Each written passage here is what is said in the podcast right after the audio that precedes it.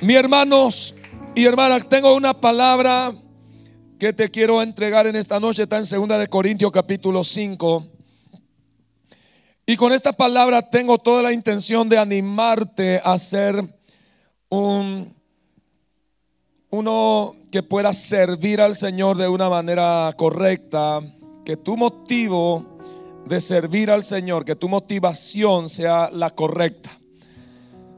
Ah, hay mucha gente que sirve al Señor, pero para que sean vistos ante los hombres. Y hay otros que sirven al Señor y aunque no lo vea nadie, ellos siguen sirviendo. Porque los sirven, sirven a, a aquel Dios que los salvó, los amó, los bendijo. Y entonces ellos agradecidos se levanta a servir a Dios. Eh, el apóstol Pablo, el apóstol Pablo es un maestro por excelencia, lo que nos puede enseñar en cuanto a lo que es servir a Dios. Y yo justamente estaba más o menos estudiando el tema de la vida del apóstol Pablo y es imposible saber todo lo que él fue, pero fue un hombre que tuvo la capacidad de decir una palabra como esta, sé imitadores de mí como yo soy de Cristo. Esa palabra es pesada, esa palabra es para gente que se decidieron por la cruz de Cristo, es para gente que ha tomado la, la, disciplina, han tomado la decisión, ha tomado la valentía, se han revestido de fuerza para poder hacer la voluntad de Dios aunque le cueste la vida. Entonces yo quiero hablar acerca de esto, del por qué la reverencia que Pablo adquirió de Cristo. ¿Por qué tanta reverencia él tenía ah, por Cristo Jesús? ¿Y por qué su sentido de gratitud por el amor, digamos, que él tenía de Cristo? Eh, su entendimiento del mensaje de la cruz. ¿Por qué él se, se preocupó? ¿Por qué él eh, em, buscó la manera más cercana y de la manera que él escribe en sus epístolas y en sus cartas a la mayoría de la iglesia de acerca de la cruz de Cristo. Él tenía una capacidad de, de sacar la revelación que tenía la cruz de Cristo. ¿Y porque su pasión por los perdidos? Pablo fue un apasionado por la gente que se perdía sin Cristo. Él estaba dispuesto a gastarse él, a gastar su dinero, a gastar su vida por amor a los perdidos. Él no tenía problema de hacer lo que sea necesario. Él dijo esta palabra, yo me he hecho, dijo de todo. Yo me he hecho de todo, dijo él, con tal de ganar a uno más para Cristo. Y él era un hombre apasionado por lo perdido. Su dedicación a la causa de Cristo fue incomparable su dedicación, su forma, su estilo de vida como, como predicador, como siervo de Dios, como evangelista, como maestro, como profeta, como un hombre que hizo obras increíbles, cómo se dedicó a la obra de Dios, también su disposición a sufrir por la causa del Evangelio. Pablo fue uno de los que más sufrió por la causa del Evangelio. Yo diría que sufrió más que cualquiera de los doce que caminaron con Jesús. Él no caminó con Jesús como los doce apóstoles, pero fue uno lo que más sufrió por la causa del Evangelio. Y él lo tomó el Evangelio de Jesucristo como diciendo, este es mi evangelio. Él dijo una palabra como esto, si alguno trajere otro evangelio no conforme a mi evangelio, dijo él, no porque él había traído otro evangelio, sino porque él había tomado el evangelio de nuestro Señor Jesucristo como su propio evangelio. Se adueñó del evangelio de Jesucristo. Es como decir, como dijo el salmista, cuando dijo el salmista, dijo, Jehová es mi luz, Jehová es mi salvación. Él dijo, el evangelio de Cristo es mi evangelio. Si te metes con ese evangelio, te metes conmigo. Pablo era de esa manera. Pablo tomaba el evangelio de Jesucristo de una forma tal que él se adueñaba de ese evangelio y lo defendía y lo defendió, lo defendió con su propia vida. Lo defendió hasta la muerte el evangelio de Cristo. Por el evangelio de Jesucristo, por ese evangelio que él predicaba, lo, lo, lo degollaron, le quitaron la cabeza. ¿Por qué fue Pablo así? ¿Por qué su disposición de sufrir por la causa de Cristo de tal manera? Su habilidad para hacerlo todo para la gloria de Dios. Él tenía una habilidad increíble que él no se jactaba por las cosas impresionantes que él hacía. Hoy por hoy hay hombre de Dios que sirve al Señor y se jacta por los logros, se jacta por un montón de cosas. Pero el apóstol Pablo nunca se jactó por nada. Todo lo que hacía lo hacía para la gloria de Cristo. ¿Para la gloria de quién lo hacía? Para la gloria de Cristo. ¿Por qué Pablo servía así? Es nuestro diseño, es nuestro modelo. Él fue un hombre común, un hombre eh, de Tarso, un hombre que vivió como cualquiera de nosotros. Un hombre que soñó, un hombre que quería hacer algo, tal vez, pero cuando se encontró con Jesús, se encontró con el dador de la vida, él empezó un cambio rotundo sobre él.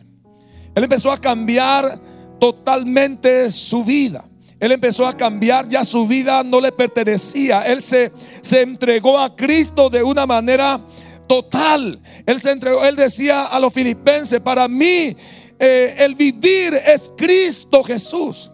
Él no decía, yo, yo amo a Cristo. Él no decía eso. Él decía, para mí la vida es Cristo, mi vida es Cristo. No es que yo ando buscando a Cristo, es que Él está empreñado en mí. Él está sobre mí, Él como diciendo, yo llevo por donde quiera que yo vaya, yo llevo la marca de Cristo en mi vida. Y el apóstol Pablo hablaba esta realidad de una manera impresionante. Yo encontré un versículo acá en, en Segunda de Corintios. Y acá en esto hay múltiple enseñanza, pero yo saqué cinco puntos y espero con la ayuda del Espíritu Santo poder te ayudar con esta reflexión, con estas herramientas que te voy a entregar para que te sientas motivado, motivada para que puedas servir a la causa de Cristo. Si no servimos a la causa de Cristo, escuché a una pastora decir, no servimos para nada. Es fuerte eso. ¿eh? ¿Por qué no servimos para nada? Porque todo lo que hacemos en nuestro servicio fuera de Cristo es en vano. Todo eso queda y todo eso termina en la nada. Todo eso va a terminar, todo eso va a acabar y va a acabar en la nada. Pero el que sirve a Cristo, su servicio seguirá con él a la eternidad. Su obra seguirá con él a la eternidad. Entonces es tan importante servir al Señor, pero nos cuesta tanto, hermano, servir a Dios. ¿Y por qué? Porque tal vez no encontramos la motivación correcta, por eso no lo hacemos lo que tenemos que hacer. Entonces yo quiero leerte esta palabra en 2 Corintios capítulo 5 del verso 9 al 17. Vamos a leer y dice así, doy lectura del nombre del Padre, el Hijo y del Espíritu Santo. Dice así, por eso ya sea presente o ausentes, ambicionamos serle agradable. Pablo tenía una ambición, pero es para agradar a Dios. Pablo no tenía cualquier ambición, él tenía una ambición de decir, yo voy a agradar a Dios, cueste lo que cueste. ¿Están acá, iglesia?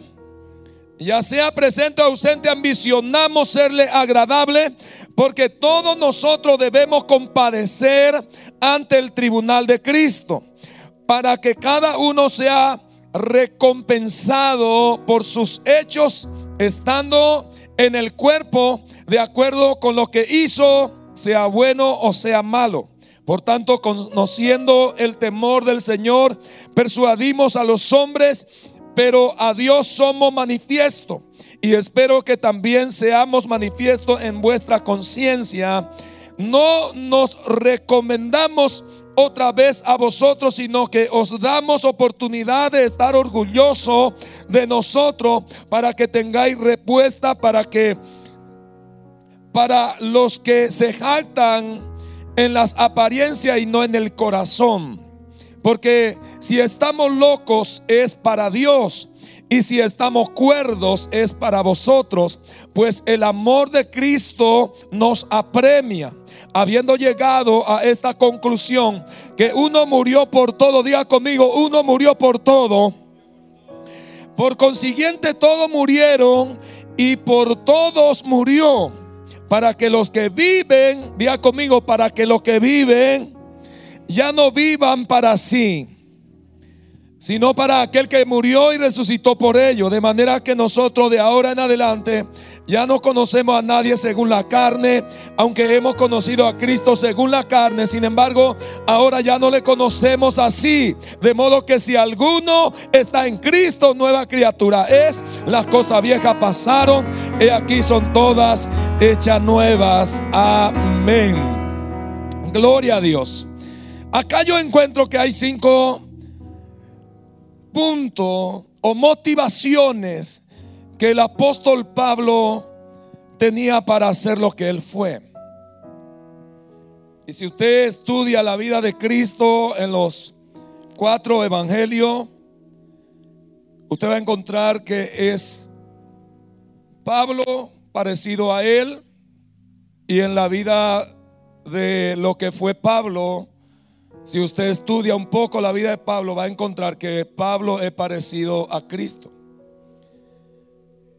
No se iguala ni es, ah, no puede igualarse a mi Señor Jesús, el apóstol Pablo, pero la vida del apóstol Pablo, yo diría que un 95% fue similar a la vida de Jesús en la tierra, después de su conversión, después que Él se convierte a Cristo. Y Pablo acá está hablando algo muy importante. ¿Por qué él está motivado a hacer lo que fue? ¿Por qué él servía con una motivación imparable? ¿Por qué él vivía con una fe inquebrantable? ¿Por qué él hacía lo que hacía, la locura que él hacía por el Evangelio? ¿Por qué lo hacía? Porque acá él empieza, primer punto, encontramos, él sabía que claramente le llegaría el día el que, er, el que el apóstol iba a rendir cuenta delante de Jesús. ¿Delante de quién? Delante de Cristo. Él sabía eso. Por eso el versículo 10 comienza diciendo, todos nosotros debemos comparecer ante el tribunal de Cristo. Ese primer punto nos tendría que motivar a cualquier creyente. Cuando usted y yo sabemos que vamos a rendir cuenta, el apóstol Pablo lo dice claramente, todos nosotros vamos a compadecer delante de un tribunal. Ahora, cuando yo no tengo motivo para servir, cuando yo no tengo motivo ni razón para hacer lo que Dios me manda hacer, cuando yo me hago el oído sordo y cuando yo no tengo por qué hacer nada para Dios, debiera de entender que yo estoy yendo directo a rendir cuenta. Que yo estoy en esta tierra un tiempo, yo no sé cuánto tiempo. Hay muchas vidas. Ayer me reuní con algunos de mis parientes y ellos, mis hermanos, y ellos me comentaban de, hablando de mi hermano, de mi hermana, mi hermana Estela, que está luchando con el cáncer, está a punto de vencerla. Está a punto de vencerla. Yo que si era tu hermana, yo pego un gloria a Dios. Pero como no es tu hermana, usted no da ni gloria a Dios al Señor. Yo doy un gloria a Dios al Señor. Porque mi hermana estaba listo para la para el otro bando. Ella ya estaba listo para ir a rendir cuenta. Cumplió 63 años luchando con un cáncer, con un cáncer, contra un cáncer un año. Y los médicos le dicen que lo van a controlar, pero que el cáncer está siendo controlada en su cuerpo. Un año de lucha, pero... Y me enteré la noticia de mucha gente que yo conocía, que me cuentan ellos que en esta pandemia se fueron. No están más, se fueron. Murieron, fueron a rendir cuenta. Y personas que yo no, no lo podía creer, pero que estaba ya ahora en la, en la presencia de Dios. Ahora, la motivación que tenía Pablo acá era este punto de rendir ante el tribunal de Cristo. Él sabía muy bien él llegó a decir, ay de mí si no anunciar el Evangelio. ay de mí si dejara yo de predicar este evangelio, porque él decía, si yo no predico el evangelio, hay un tribunal que me espera.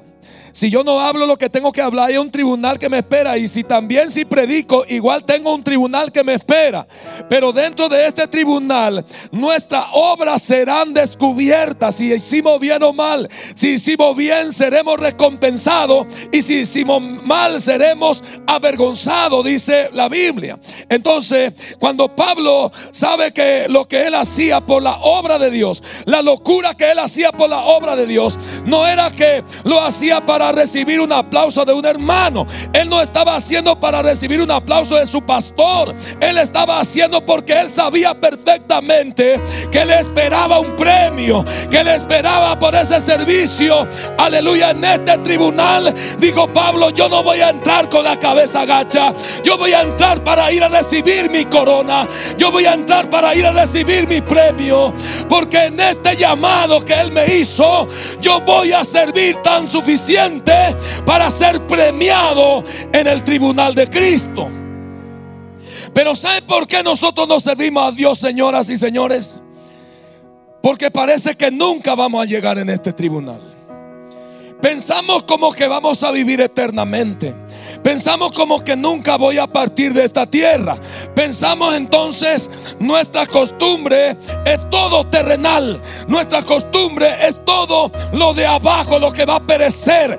Aleluya.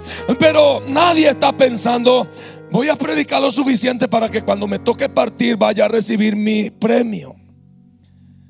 Pablo dijo, corra de tal manera en esta carrera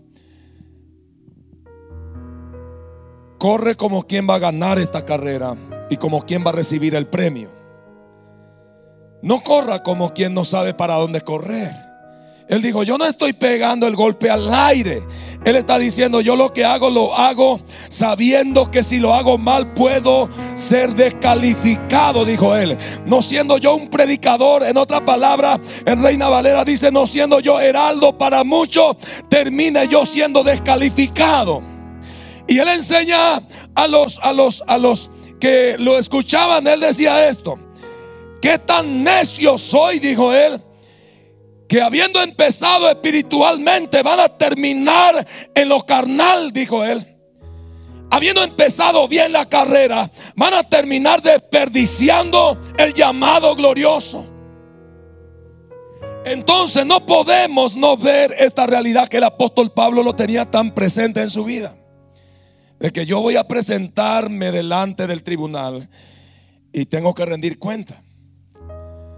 Yo te puedo asegurar, si yo dijera a Maxi, o tal vez él va a estar tranquilo, ¿no?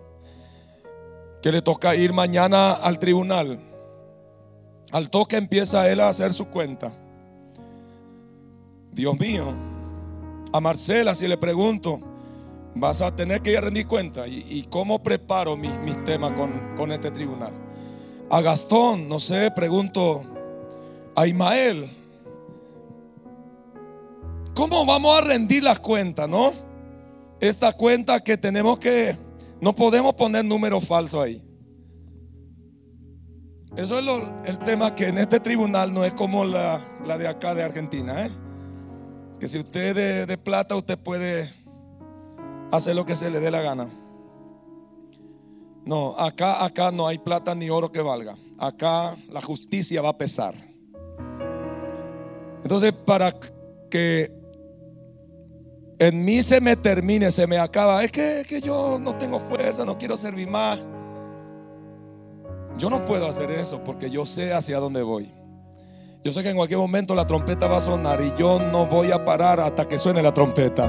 De servir al Señor, de hacer lo que Él me manda a hacer, a donde quiera que me necesite. A veces estamos a la corrida, a veces vamos, venimos, hacemos, que sé yo, la cabeza se revienta de tantas cosas que hacemos, de estar ahí investigando, enseñando, preparando, haciendo cosas.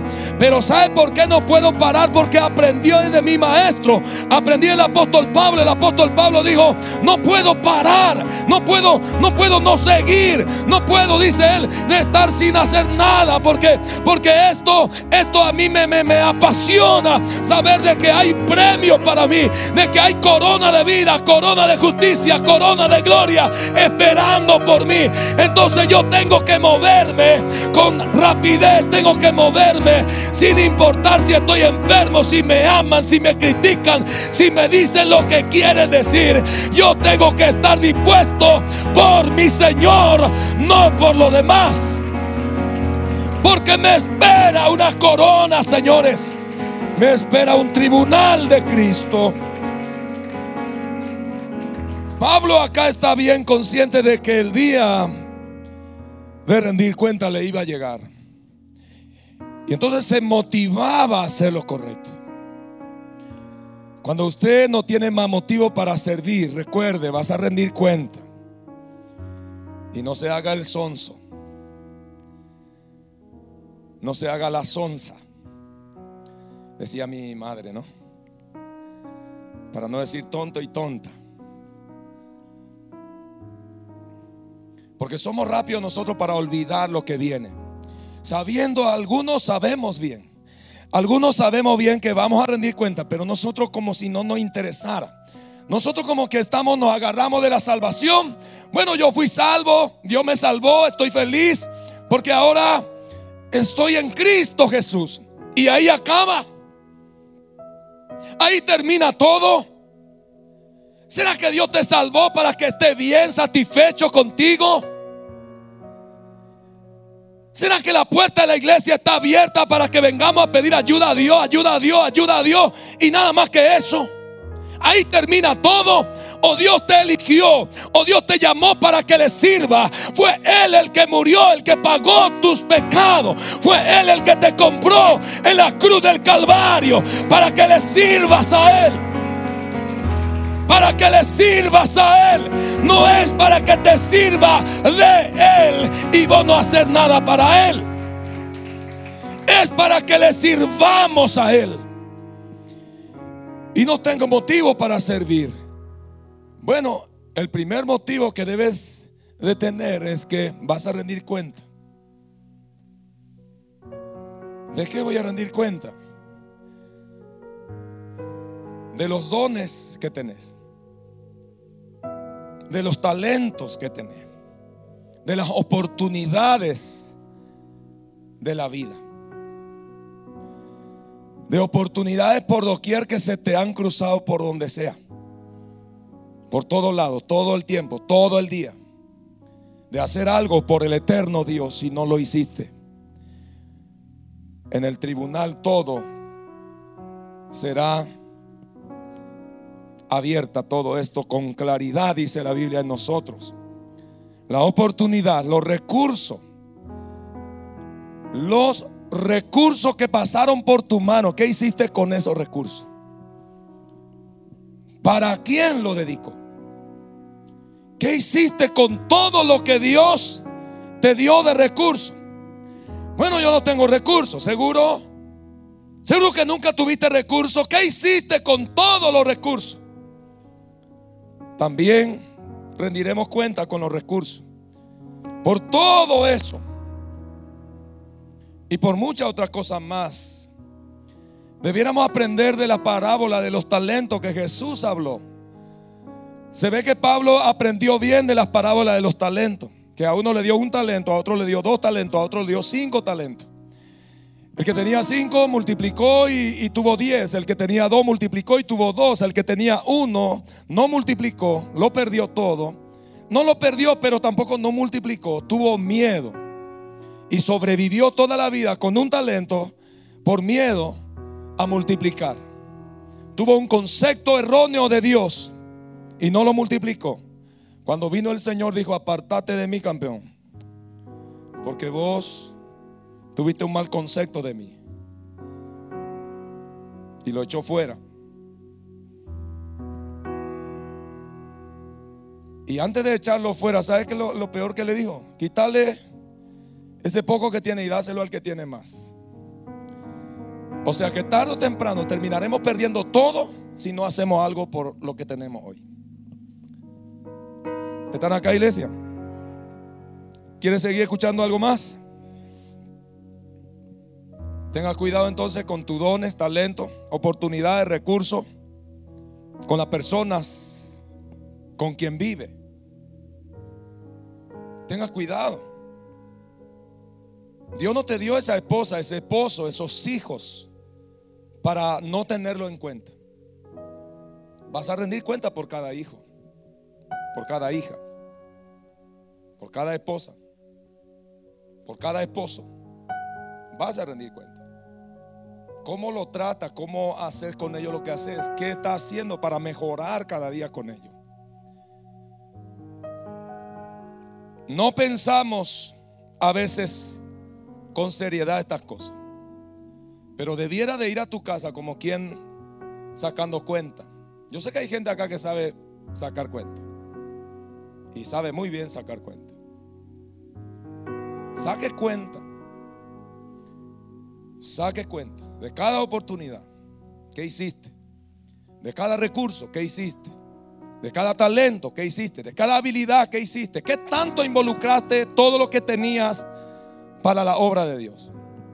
O todo es para, para vos, para vos, para vos, para vos y para, para nadie más. Aún siendo creyente de muchos años, tenga cuidado. ¿Están acá, iglesia? Entonces la primera motivación de Pablo es saber que al final de su carrera, él va a ir a recibir su premio. Él dijo, yo voy por mi premio, yo no voy por mi vergüenza. ¿Usted quiere ir al cielo para recibir su vergüenza o su premio? Bueno, entonces prepárate. No te canses de hacer lo correcto. No te canses de servir a Dios. No te canses de hacer tesoro en el cielo. No te quejes cuando tenés la oportunidad de hacer algo para Dios. No te quejes. Hazlo con gusto. Hazlo con el mayor placer. Servirlo con todo el placer a Dios y tendrás premio suficiente. La Biblia dice que Dios no es deudor de nadie. Y si Dios no es deudor de nadie, es porque Él paga y paga mucho más de lo que su jefe, su patrón, faraón y todos los egipcios te pueda pagar acá en esta tierra. Que tiene oído, oiga. ¿Están acá, iglesia? Segunda motivación de Pablo. ¿Sabe por qué Pablo no paraba de servir a Dios? Pablo tenía una motivación, primero era esto, de que iba a rendir cuenta y él dijo, yo voy a correr de tal manera esta carrera que nadie me va a hacer quitarme de esto de pelear correctamente, de ir hacia mi corona, de ir hacia mi premio y la voy a, a obtener.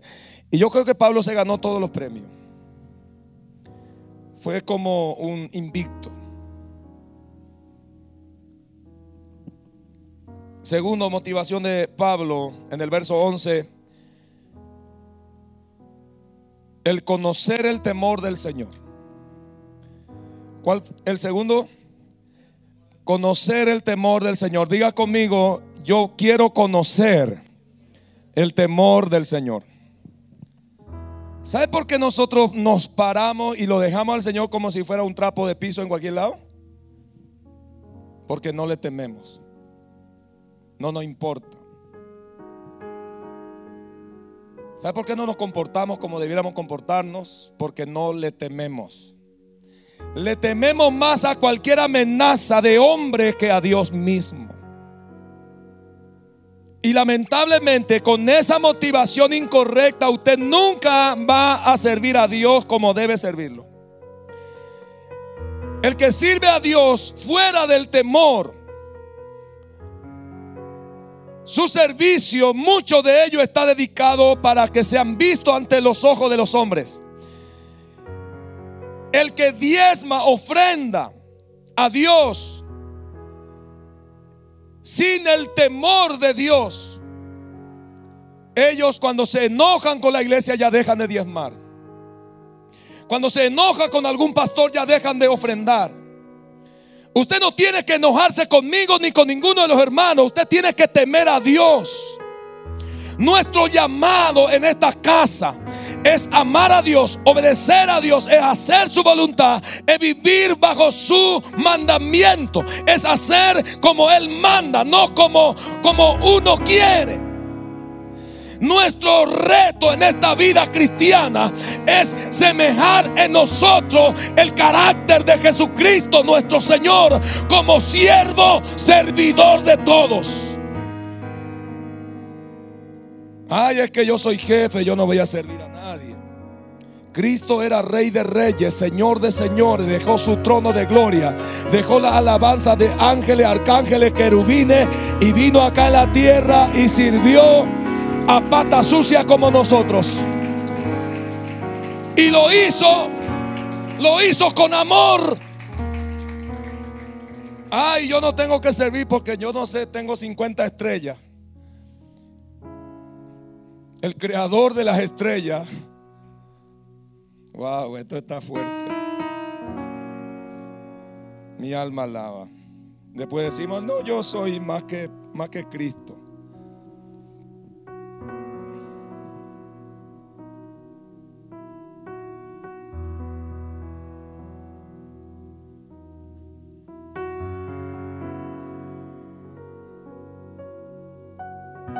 ¿Quién soy yo, no? delante de Dios. La Biblia dice, ¿quién es el hombre? Ni el Hijo del Hombre para que tú los visites. Lo hiciste menos que la nada.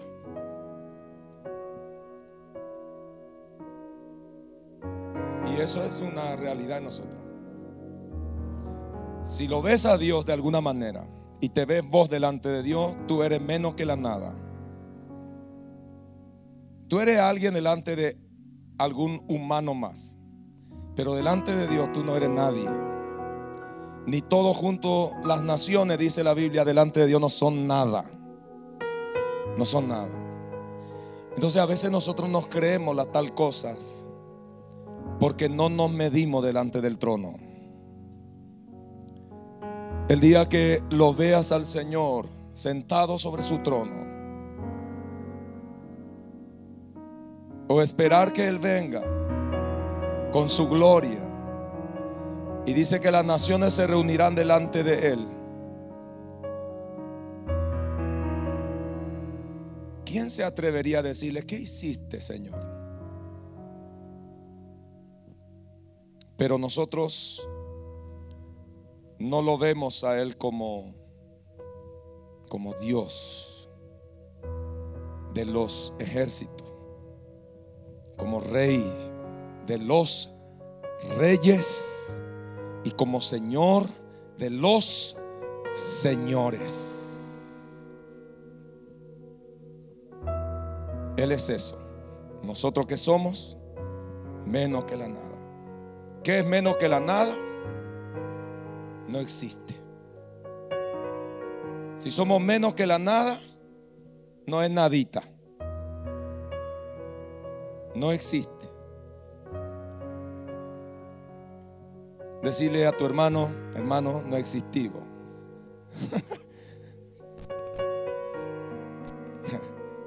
Por si te querés agrandar, ¿de qué te querés agrandar? Gloria a Dios. Qué palabra de aliento, pastor, esto, ¿eh?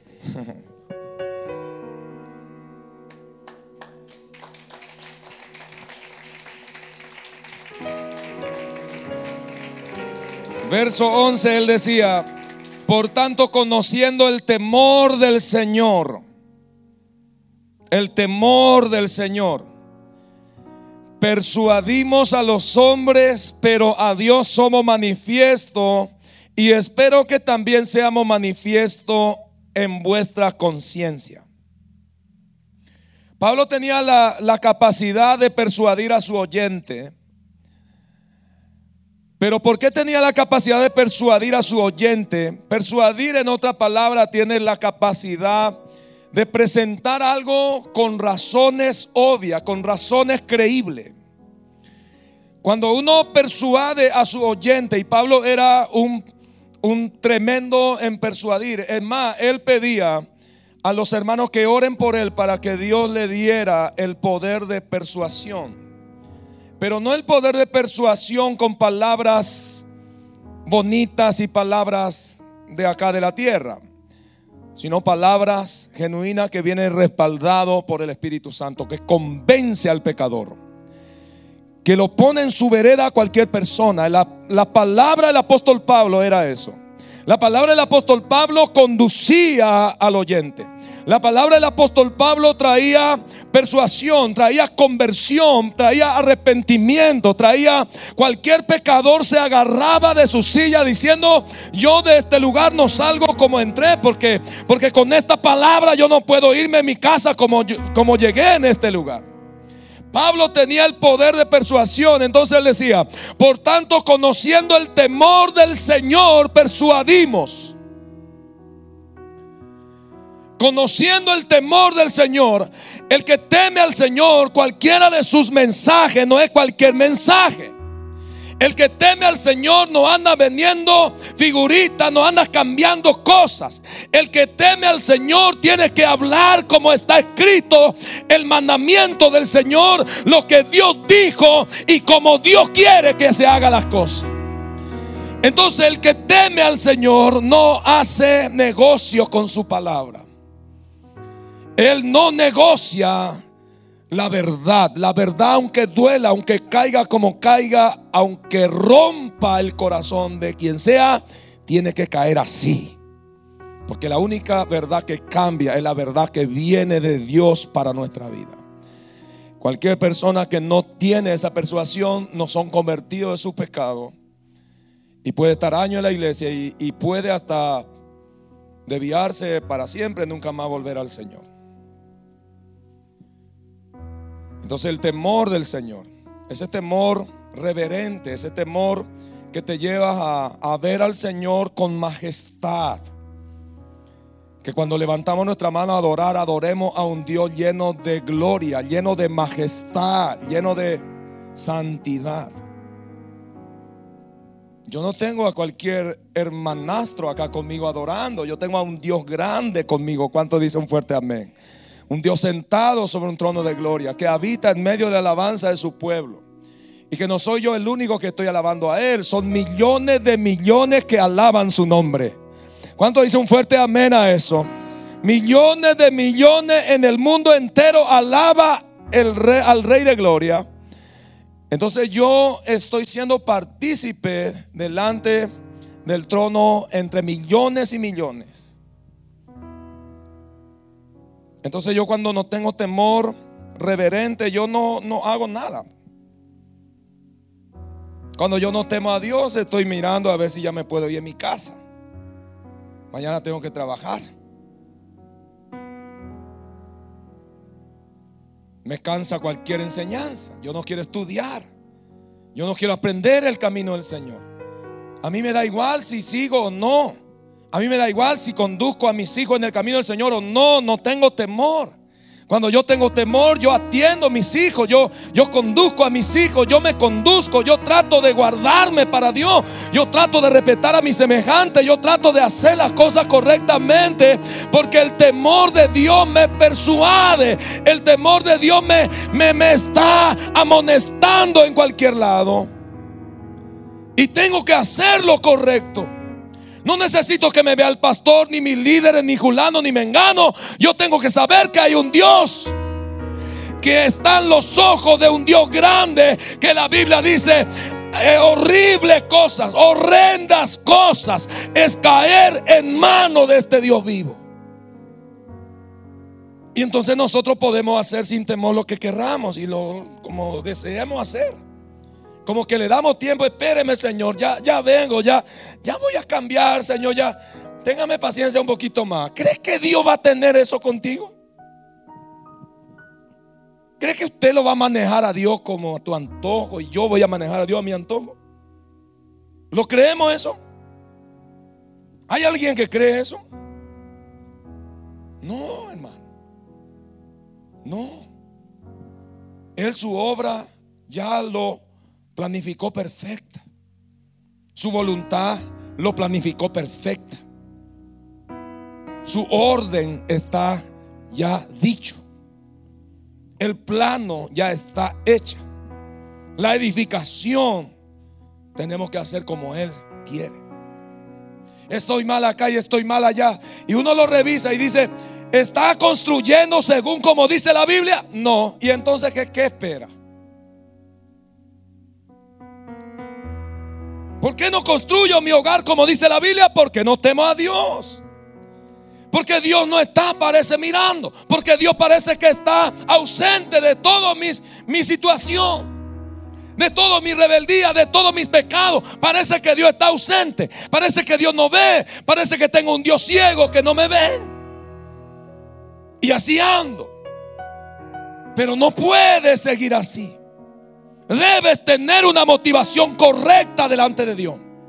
Y una de las motivación correcta es que vamos a rendir cuenta. Segunda motivación que te, debe sacar de tu comodidad espiritual, de tu frialdad espiritual, es que debes temer a Dios. Debes tener un poco más de sentido común delante de Dios. Y esforzarte, campeón, campeona, debes esforzarte. Esfuérzate y sé valiente, le dijo el Señor a Josué.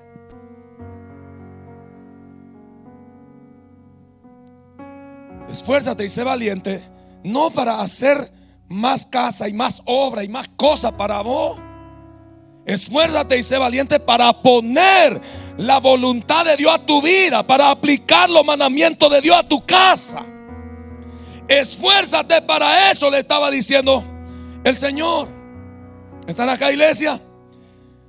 Si te estás esforzando, te felicito. Pero si no lo estás haciendo, pues esfuérzate. Pero no para ganar más dinero que va a perecer.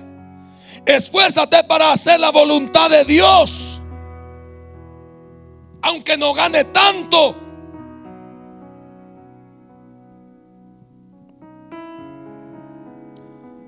A Josué le dijo, nunca se apartará de tu boca este libro de la ley sino que de día y de noche meditarás en él para que guardes y hagas conforme a todo lo que en él está escrito.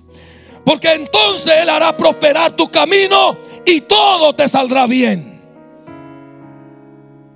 Pero le mandó, esfuérzate y sé valiente. Después le dijo, esfuérzate y sé muy valiente. Y después como que Josué no entendió y dijo, mira que te mando que te esfuerces. Ya no es una elección, es un mandamiento esforzarse. ¿Están acá? Temes a Dios. Y si temes a Dios vas a temer a la ley. ¿Por qué cumplimos la ley allá afuera? Porque tememos a la ley. ¿Por qué cada, vez que nos paga tu seguro o no tener tu registro al día usted pega la vuelta por allá? Porque teme a la ley. Bueno, ese sentido de, de correrte para allá con Dios no va. Con Dios no va. Con Dios es de frente. Vamos, Señor, infringir la ley. Bueno, acá está mi oreja. Agarrame mi oreja. Discipliname, Señor, porque necesito. Esa es la mejor manera. ¿Están acá, iglesia? Tercera motivación.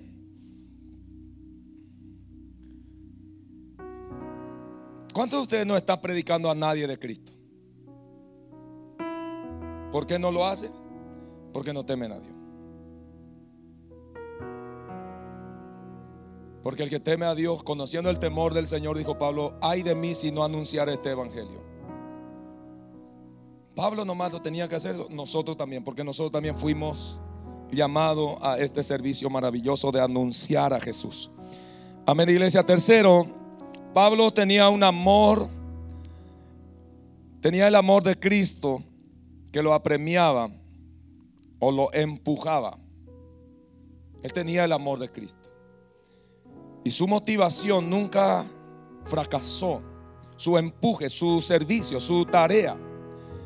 Él hablaba, esto era común en él. Él decía esto, por ejemplo, yo estoy dispuesto a gastarme por ustedes completamente, dijo él. Aunque yo sabiendo que ustedes no me aman a mí, lo suficiente. Y yo estoy dispuesto a entregarme por usted. Él estaba dispuesto a, amarlo lo suficiente. ¿Por qué lo tenía Pablo de esta manera? Porque Pablo sabía, él dice en el versículo 14, pues el amor de Cristo nos apremia habiendo llegado a esta conclusión, dijo él, que uno murió por todos, por consiguiente todos murieron. Uno murió por todo. Y él sabía eso del amor de Jesús, de cómo es que él podía entregar su vida por todo. Y él estaba dispuesto a seguir ese paso. El amor de Dios que él tenía en su vida era tan grande que su motivación no era el aplauso de la gente. Que su motivación cuando ayudaba a la gente no era recibir de ellos halagos.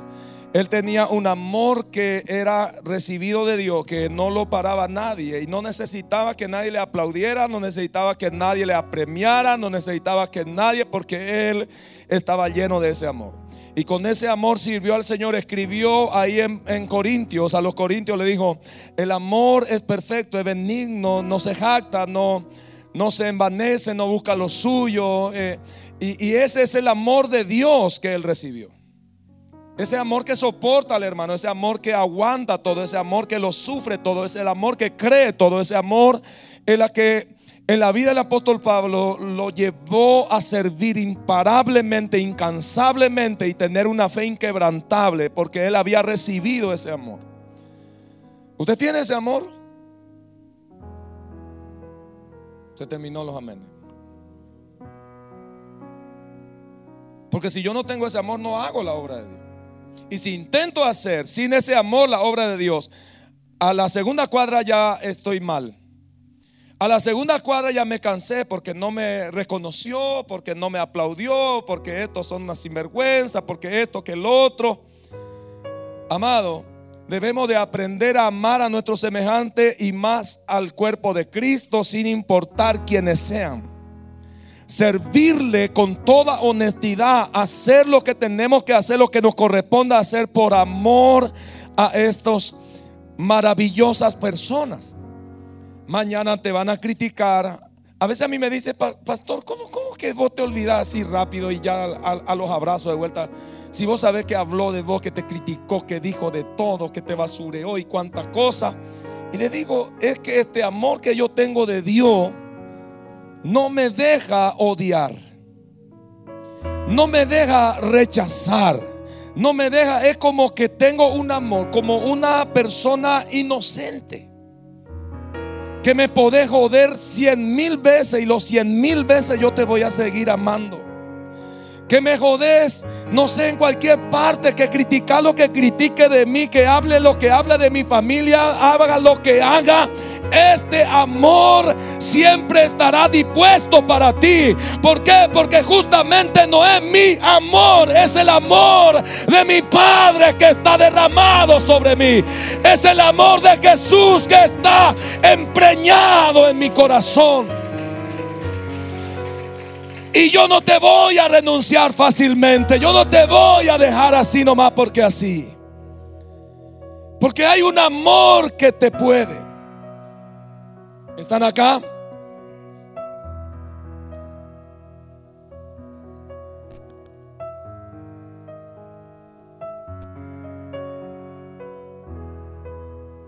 ¿Están acá, iglesia? Por cierto, ¿está hablando mal de mí?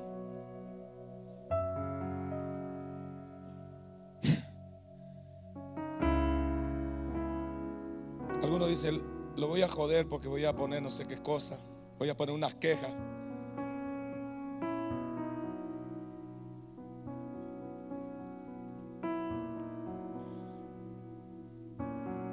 ¿Usted todavía odia? ¿Hay gente que no lo quiere ver todavía? Sí, pastor. Me molesta. Me jode la vida. Y está hablando de su papá, está hablando de su mamá. Imagínate entonces lo que me corresponde a mí.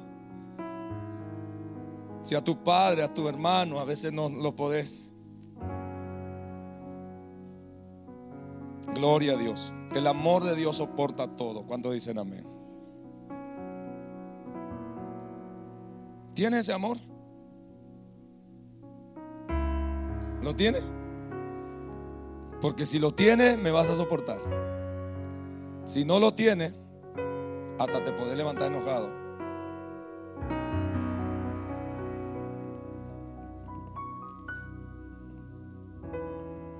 Pablo tenía un amor de Dios. Pablo no medía ese amor con nadie sino con Dios. Ese amor era imparable.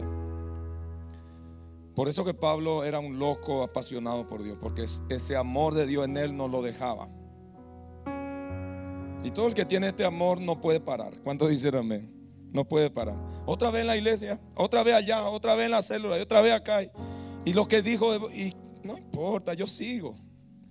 Porque justamente no importa quién repele lo que vos estás haciendo, porque tu servicio es para Dios. Cada palabra, cada tarea, cada movimiento justamente no es para que uno sea aplaudido por hombres, sino para ser reconocido delante del Señor un buen día. ¿Estamos acá? Así que los servidores sigan sirviendo. Cuarto, y vamos avanzando. Cuarto motivación de Pablo, su sentido de gratitud. Cuarto motivación de Pablo, su sentido de gratitud hacia la obra de Cristo a favor nuestro. Él no podía comprender semejante amor. Él decía, ¿cómo este que puede morir por mí en la cruz? ¿Y cómo que Él vino desde el tercer cielo, dejando su trono de gloria, dejando ángeles alabando a Él? Y vino y murió por mí en la cruz. Él no podía comprender eso, no entraba en la cabeza. Entonces Él decía, yo con gratitud me moveré. Porque no hay forma de pagar eso. Hay forma de pagar lo que Cristo hizo por nosotros. Si entendemos bien, no hay forma. No hay, no hay un, toda una vida usted puede servir al Señor y terminará al final diciendo, soy deudor, Señor. Soy deudor, porque no alcanza. Entonces, si yo no estoy sirviendo es porque no tengo una motivación que me está motivando y prácticamente me siento como un mal agradecido.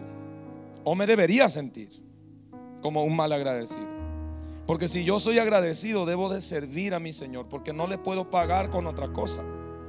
No le puedo pagar con oro, ni con plata, ni con nada. Yo tengo que servirle nada más. Por todo murió para que los que viven ya no vivan para sí, sino para aquel que murió y resucitó por ello. ¿Está acá iglesia? ¿Cómo es que Él pueda morir por mí y yo no pueda vivir por Él? Yo acepto que Él muera por mí, pero yo no acepto su llamado para vivir para Él. Y no es lógico que, a ver, no es lógico que nosotros antes éramos esclavos, baratos del infierno, y Dios nos haya resucitado juntamente con Él. ¿Cuándo están conmigo? Y después que Él me haya resucitado con Él, ahora Él necesite de mí y yo le diga que no. No suena bien eso, ¿no? ¿Verdad que no suena bien? Por donde uno lo mire, no suena bien. Somos como muy ingratos, somos como muy... Cuando tenemos el verdadero sentido acá, el sentido común de alguien que hizo algo por nosotros de la manera, de la magnitud que Él fue. Yo acepto que Él muera por mí, que Él me salve. Yo eso lo acepté hace rato, pero ahora yo no me, no estoy aceptando que Él tome lo que es de Él, porque mi vida le pertenece a Él. Entonces yo ahora le rehuso mi vida porque ya, no sé, si ya mi vida no es mía, entonces ¿por qué yo sigo manejando? Filipense ahí, ahí en Corintio, le voy a leer rápidamente esto, en Corintio capítulo 6, 19 al 20 dice, ¿o no sabéis que vuestro cuerpo es templo del Espíritu Santo, que está en vosotros, el cual tenéis de Dios y que no soy vuestro?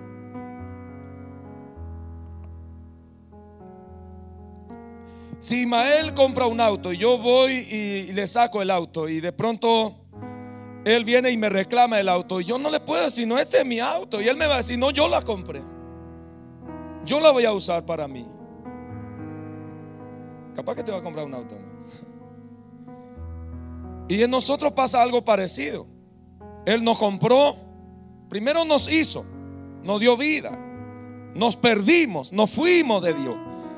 Nos perdimos todos, fuimos apartados de la gloria de Dios. Vino Él, nos compró en la cruz del Calvario. Ahora somos doblemente de Él, pero ahora siendo doblemente de Él nos negamos. Y acá dice, ¿no sabéis que ya no es tuyo? que tú me perteneces, pues por precio habéis sido comprado. Por tanto, glorificad a Dios con vuestro cuerpo y en vuestro espíritu, la cual son de quién? De Dios otra vez. Y en 1 Corintios 7, 23 dice, comprado fuiste por precio, no os hagáis esclavo de los hombres. No os hagáis esclavo de los hombres. ¿Y esclavo de quién somos casi siempre todos? ¿Podés venir, hermano? No estoy trabajando. ¿Y para quién? Para Julano. Es que mi jefe, es que mi patrón, es que acá y es que allá. No hagáis otra vez esclavo de los hombres. Y seguimos siendo esclavos de los hombres. Porque a quien tú le sirves, tú eres esclavo de él. ¿Están acá? Quinta motivación y la última. Pablo tenía una expectativa ante la vida como fruto de la nueva criatura nacida en Dios. Amén. Pablo, esa nueva criatura, que él dice que las cosas viejas pasaron, de manera dice que nosotros, versículo 16 y 17 dice, de manera que nosotros de ahora en adelante ya no conocemos a nadie según la carne, aunque hemos conocido a Cristo según la carne. ¿Cuánto conoció a Cristo según la carne? Diga conmigo, todos nosotros. Sin embargo, dice, ahora ya no le conocemos así. De modo que si alguno está en Cristo, nueva criatura de las cosas viejas pasaron y aquí son todas hechas nuevas. Esta de las cosas viejas pasaron, son todas hechas nuevas. Nosotros casi siempre esto lo delegamos a los, a los que he pecado. Que Dios ya me perdonó mis pecados y yo estoy bien delante de Dios, pero yo no cambio. Yo no cambio, yo sigo teniendo la misma manera de ser, mi conducta, mi forma de hablar, mi forma de, ser rebelde, mi forma de ser negativas, mi forma de no obedecer al Señor. Yo sigo siendo una vieja criatura, no una nueva criatura. Porque la nueva criatura es la que Dios hace en nosotros, pero no solo el borrón de nuestras cuentas de pecado, sino también Él quiere que nos vistamos de la nueva criatura según Dios. ¿Estamos acá? Y Pablo tenía una motivación tremenda. Él creía en esto. Pablo cambió cuando conoció al Señor. Pablo cambió cuando conoció al Señor. ¿Qué hizo Pablo? Cambió cuando conoció al Señor. Él no siguió siendo la misma. Él no siguió siendo la misma cosa de rebelde, de, jodón, así, de ir y venir cuando se le dé la gana en cualquier lado, de meter la pata en cualquier lugar. No, él cambió. Él, él dijo, esto a mí me, me sirve porque yo fui recibido a misericordia. Pablo cambió cuando conoció a Cristo. De ser perseguidor termina siendo él el perseguido. Él empieza a perseguir algo completamente diferente. Nuevas metas, nuevos ojos le dio el Señor, nuevos compromisos. La expectativa de Pablo ya no es seguir estudiando cualquier psicología. Él era ahora servir al Señor. Él cambió completamente. Y eso es una decisión para cambiar completamente. Eso es una decisión. Ya la oferta está, ya está en el lugar correcto para cambiar, pero no depende ya. Pablo dijo, ¿qué quiere que haga, Señor? Acá estoy me entrego. Cambió, siguió otro rumbo. ¿Usted está dispuesto a seguir otro rumbo? La de Cristo. ¿Está dispuesto a cargar tu cruz y seguirle al Señor? Bueno, ponte de pie.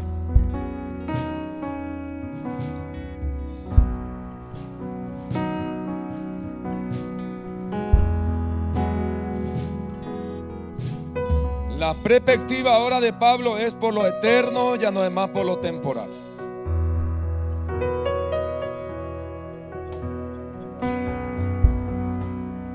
Bendito sea Dios. Diga conmigo, las cosas viejas pasaron. Y aquí son todas hechas nuevas.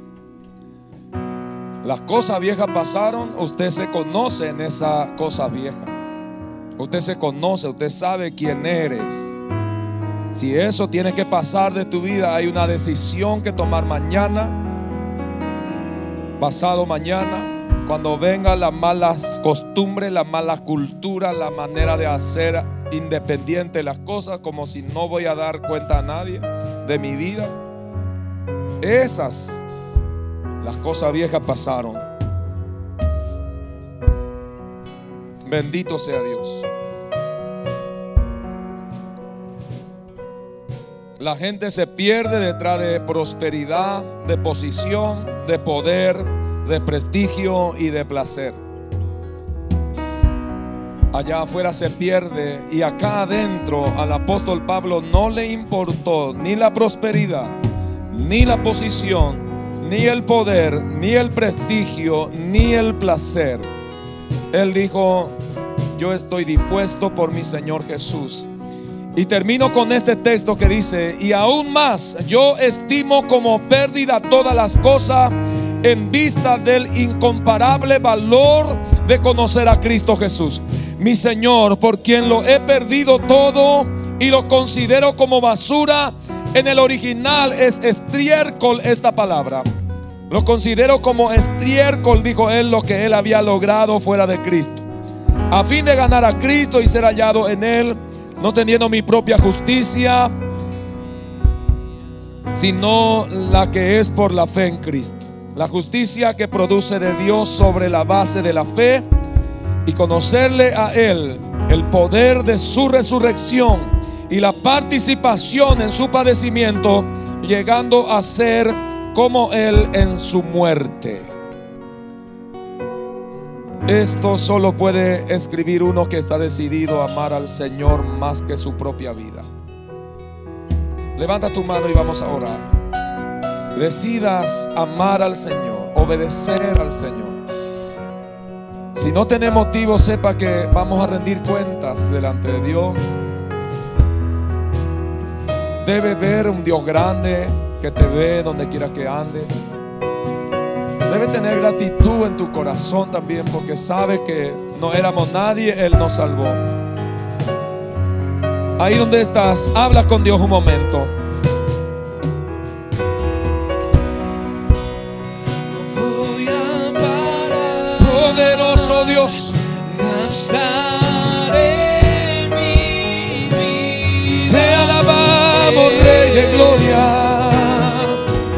Esfuérzate iglesia, Dios está contigo. Vos podés vencer. mi vida a tus pies. Sí, Señor. Aleluya, decimos. Voy a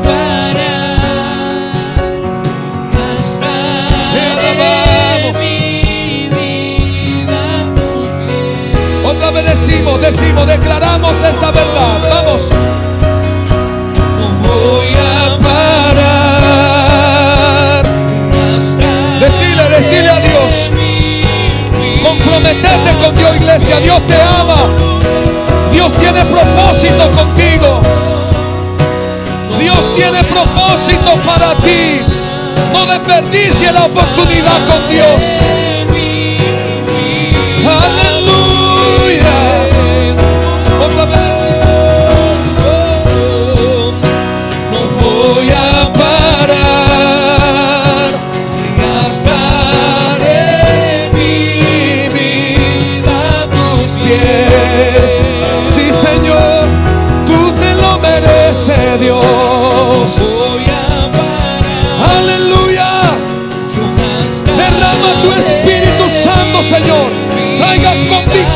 Señor, en esta casa.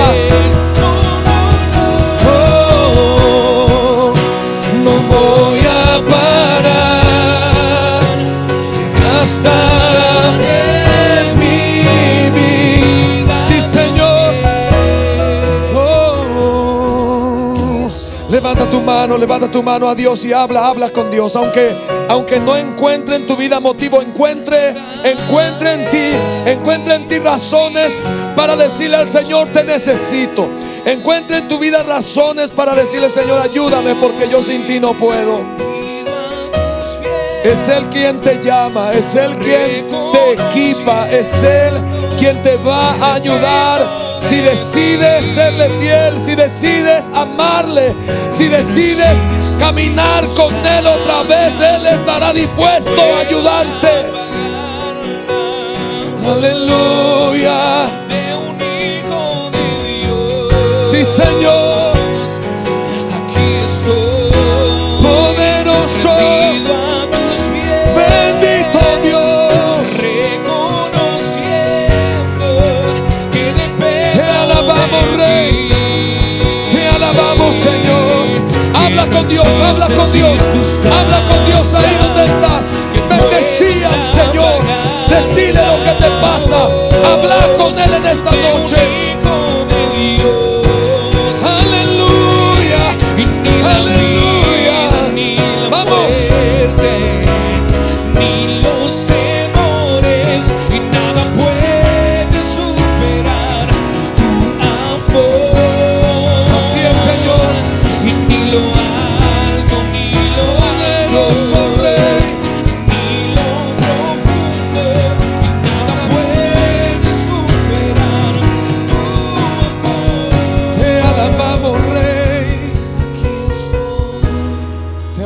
Señor. Derrama tu Espíritu Santo. Traiga convicción, Señor, de nuestro espíritu, de lo que estamos haciendo mal para que hagamos bien. Traiga, Señor, convicción en nuestra mente, en nuestro espíritu, Señor. Y que de corazón sincero reconozcamos delante de ti que te necesitamos. Que sin ti no podemos, Señor, hacer la obra que tú nos has encomendado. Ayúdanos, Señor, a ser fuerte en ti. Como decía el apóstol Pablo, Señor, en mi debilidad tú me hiciste fuerte. Ayúdanos, Señor, a cumplir contigo, a cumplir con tu llamado glorioso para nosotros. Que no nos cansemos, Señor, de hacer el bien, que no nos cansemos, Señor, de hacer lo correcto. Aunque el mundo amenace nuestra integridad todo el tiempo, Señor, ayúdanos a mantenernos fiel a ti, a mantenernos firme en tus caminos, Señor. Te alabamos, Rey. Derrama tu Espíritu Santo. Derrama tu presencia, Señor. Derrama tu presencia. Traiga convicción en cada en cada área, Señor, de las vidas. Si hay cosas que tiene que cambiar en nosotros, cámbianos, Señor. Transfórmanos conforme a tu voluntad. Permita, Señor, que cada hombre y mujer que están aquí sean cambiados por tu poder. Que ellos, Señor, se deje cambiar por tu palabra. Que ellos se deje cambiar por tu Espíritu Santo. Yo te ruego, Señor, por cada uno en el nombre de Jesús. Te alabamos a ti, Señor. Yo te doy gracias, Señor, por esta palabra para tu pueblo. Sé que no volverá atrás vacía, Señor. Tú harás lo que debas hacer con cada corazón. En el nombre de Jesús. Dele ese fuerte aplauso al Rey de Gloria, iglesia. Aplaudimos. Aplaudimos con fuerte, con fuerte palmas al Rey de Gloria.